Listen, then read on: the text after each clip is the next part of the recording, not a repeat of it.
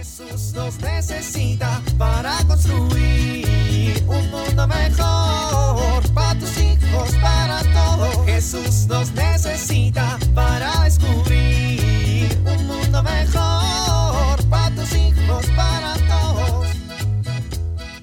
Listo. Ya está como nuevo el taladro. Ahora a poner las repisas. Voy a perforar cuatro veces, dos por cada repisa, al fin que son pequeñas. Veamos. Aquí el primero.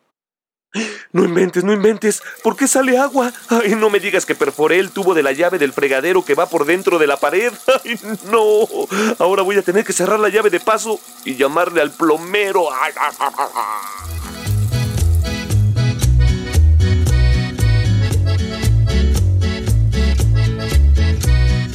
Ay, me encantan los tacos de este puesto. Son buenísimos. Mm. Marco, ya dime qué te pasa. No me pasa nada. Ay, sí. Si tienes cara de perro y no te pasa nada. Oye, O sea, no quiero decir que tengas cara de perro. Tienes cara como si fuera de perro. O sea, no es de perro todo el tiempo, pero ahorita es como, como si. Ay, creo que estoy no estoy ayudando mucho, ¿verdad? la verdad no. Bueno, ya dime qué te pasa. No, no tengo ganas. Pues si me dices qué te pasa, a lo mejor te puedo ayudar.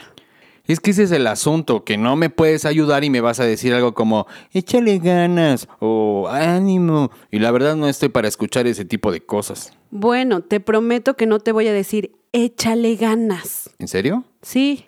Ni me vas a decir ánimo y ni me vas a decir tú siempre puedes y todas esas frases cursis que nos dicen cuando no saben qué decirnos. Te lo prometo. Bueno, pues me corrieron del trabajo, Ay, no.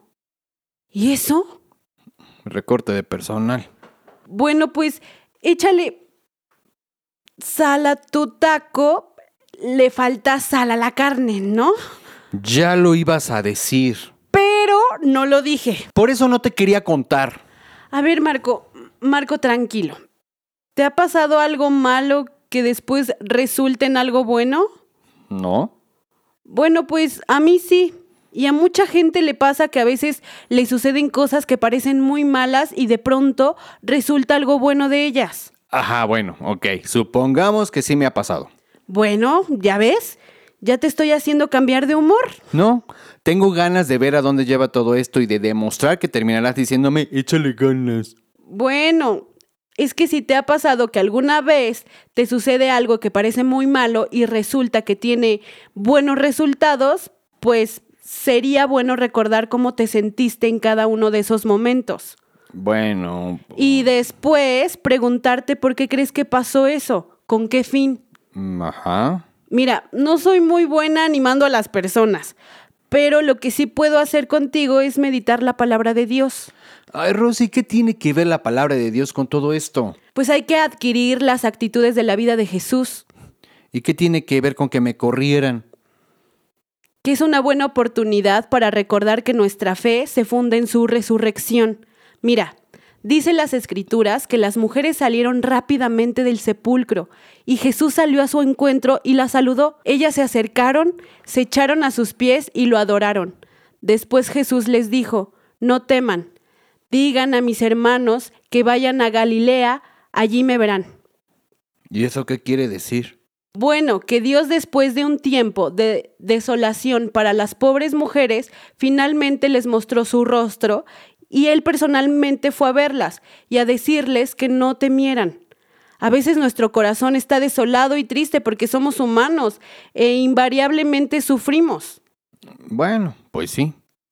Pero hay que recordar que nuestra vida espiritual va más allá de los problemas cotidianos. Estamos llamados a resucitar con Cristo, a trascender. Si era necesario que Jesús padeciera como padeció para que los pecados fueran perdonados, ¿por qué no pensar que esto también es parte del camino de Dios que tiene para ti y que si te abrazas a Jesús y vives junto a Él, podrás experimentar una resurrección? O sea, ¿cómo? ¿Me va a resucitar el trabajo? No, te va a mostrar el camino, te va a llevar hacia donde quiere llevarte, te va a ayudar a buscar lo que es trascendente e importante para ti más allá del trabajo. Bueno, pues Hasta eso no eres tan mala levantando los ánimos, ¿eh? Gracias. Ánimo, Marco. Échale ganas. Ay, Rosa. Es bromi. Pídeme otro taco de maciza, ándale. Pero te estoy diciendo que no tengo trabajo. Yo lo pago, ándale. Bueno, está bien. Jesús nos necesita para construir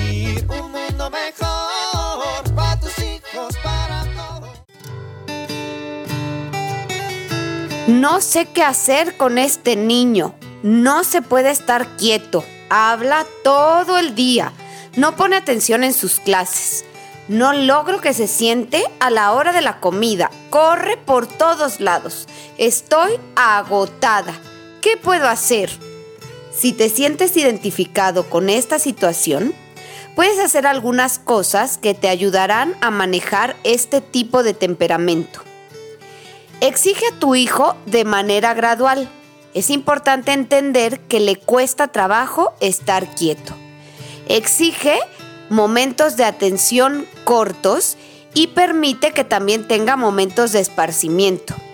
Es importante ayudarle a dominar su cuerpo. Te propongo un juego.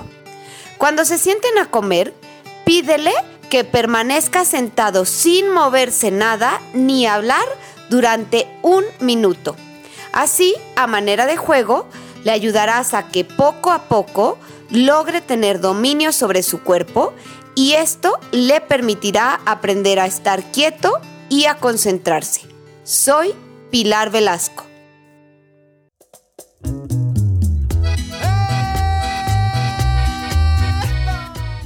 Oramos. Jesús, ayúdame a llevar la luz de tu resurrección a mi familia, a mis amigos, a mi escuela, a todas partes. Amén.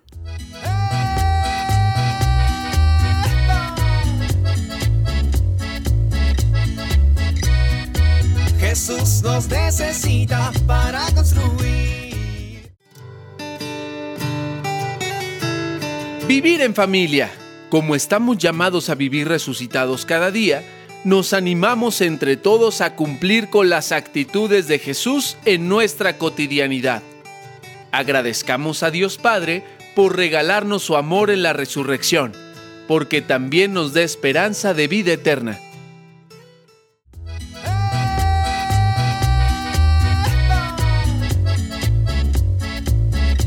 Te invitamos a compartir y dialogar este encuentro de la serie Alianza con tu familia. RCP es un programa de PPC México al servicio de las comunidades parroquiales. Hasta la próxima.